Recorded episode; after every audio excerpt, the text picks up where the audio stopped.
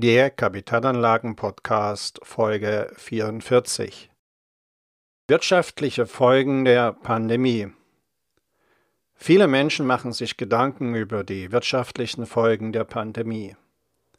In diesem Podcast erhalten Sie dazu Informationen, die ich aus Webinaren mit Wirtschaftsexperten für Sie zusammengestellt habe.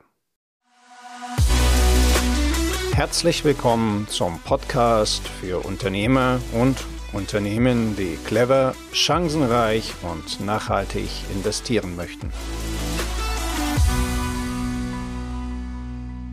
Die Erholung der Konjunktur erfolgt, allerdings gespalten. Gespalten und zwar doppelt. Was meine ich damit? Die erste Spaltung erfolgt zwischen der Industrie einerseits und den kontaktintensiven Dienstleistungen andererseits und die zweite Spaltung in der wirtschaftlichen Entwicklung zwischen Nordwest- und Osteuropa einerseits und Südeuropa andererseits. Wir haben einerseits eine starke Erholung in der globalen Industrie. Überraschenderweise. Worin liegen die Ursachen für diese Erholung? Die Ursachen dieser Erholung liegen in fünf Punkten. Ich nenne sie Ihnen. Der erste Punkt ist der Welthandel.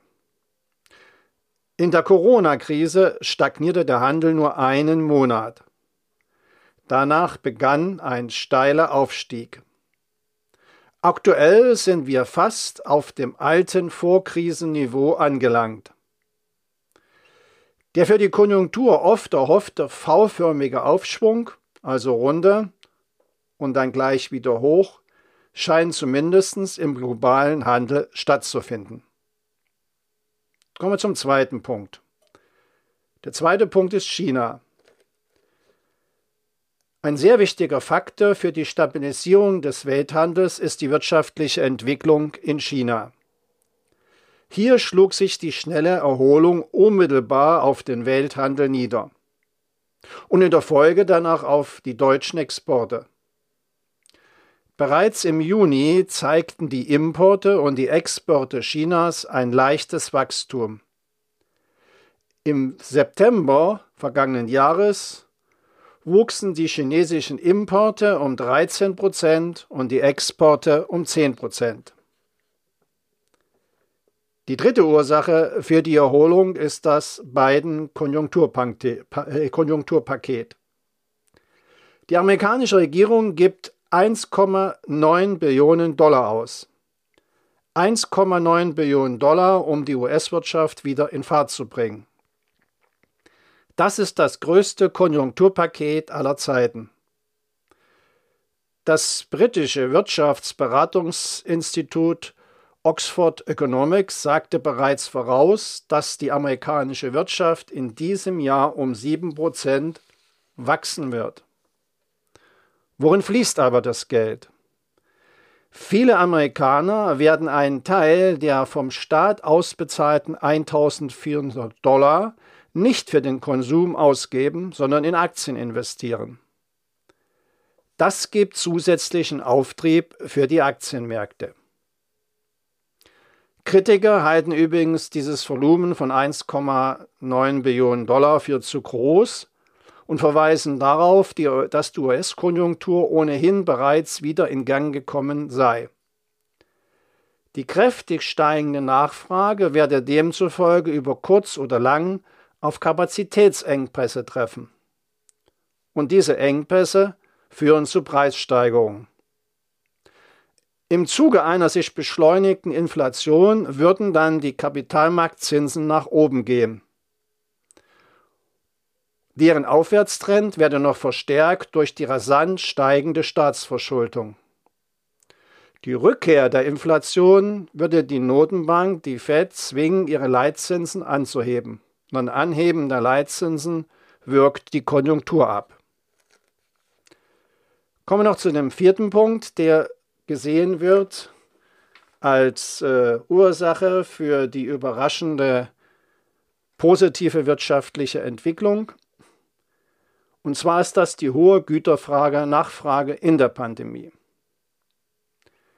Das waren also diese vier Punkte. Ich wiederhole sie noch einmal. Erstens der Welthandel, zweitens China, drittens das Biden-Konjunkturpaket und viertens die hohe Güternachfrage in der Pandemie. Diese gesamte Entwicklung steht gegen kontaktintensive Dienstleistungen. was sind kontaktintensive Dienstleistungen? Das sind Dienstleistungen wie Tourismus, stationäre Einzelhandel, Gastgewerbe, Veranstaltungsgewerbe. Diese Dienstleistungen machen aber nur einen sehr geringen Teil der Wertschöpfung insgesamt aus. Allerdings nehmen wir diese Leistungen persönlich wahr, also wenn wir nicht in die Kneipe gehen können oder an einer Veranstaltung teilnehmen. Kommen wir zu den aktuellen Konjunkturprognosen. Wie sehen die Prognosen aus? Dazu verweise ich auf die Börsenzeitung vom März 21. Im dritten Quartal 2020 hatten wir bereits ein Wachstum in Deutschland von 8,5 Prozent. Im vierten Quartal 2020 von 0,3 Prozent. Für 2021 wird ein Wachstum von 3 Prozent prognostiziert und für 2022 von 3,5 Prozent. Zum viel diskutierten Thema Staatsschulden. Laut Herbstprognose der EU-Kommission liegt Deutschland bei 71 Prozent vom Bruttoinlandsprodukt. Sorgenkind ist nach wie vor Griechenland mit Schulden in Höhe von 207 Prozent vom Bruttoinlandsprodukt. Und gleich darauf folgt Italien mit 160 Prozent vom Bruttoinlandsprodukt. Für viele Deutsche stellt sich auch die Frage, wer für die 750 Milliarden Corona-Schulden der EU aufkommen muss. Der EU-Haushalt wird in voller Höhe schuldenfinanziert. Dazu wurden und werden EU-Anleihen ausgegeben. Die EZB kauft diese Anleihen auf. Diese Anleihen werden langfristig getilgt. Die Tilgungsfrist läuft bis 2058. Die Kredittilgung erfolgt durch die Mitgliedstaaten der EU. Was passiert nun aber, wenn plötzlich ein Mitgliedstaat der EU nicht mehr zahlen kann?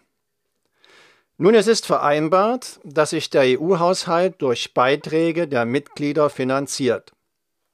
Fällt nun ein Staat aus, dann müssen andere Staaten mit einspringen. Daher verweisen Kritiker zu Recht darauf, dass das ein möglicher Einstieg in eine Schuldenunion darstellt. Dazu gibt es eine Klage vom Bundesverfassungsgericht und wir werden sehen, wie diese Klage vom Bundesverfassungsgericht ausgeht. Zum Schluss noch mal kurz das Thema Inflation. Mehr zum Thema Inflation hatte ich bereits in meinem Podcast 41 gesagt, den Sie auf meiner Podcast-Seite finden. Ergänzend noch zu diesem Podcast folgende Informationen. Die EZB muss sich derzeit darauf konzentrieren, dass Italien nicht pleite geht. Denn das würde eine internationale Bankenkrise auslösen. Und die wäre nicht gut für Deutschland. Mit einer starken Inflation ist vermutlich auch erst mit der demografischen Wende zu rechnen. Wenn wir also mehr Rentner haben. Warum ist das so? Nun, das ist deshalb so oder denkbar, weil die Ruheständler ihre Kapitalanlagen entsparen. Und mit diesem Geld wollen sie dann konsumieren. Daraus ergibt sich eine höhere Nachfrage nach Waren und Dienstleistungen und das treibt dann natürlich die Preise für Waren und Dienstleistungen nach oben. Wenn Sie bei den wichtigen Fragen zu Kapitalanlagen mit einem unabhängigen Profi zusammenarbeiten möchten, dann kontaktieren Sie mich einfach per Mail über meine Website www.wirtschaftsberatung-smolinski.de. Den Link dazu finden Sie auch in den Shownotes. Danke.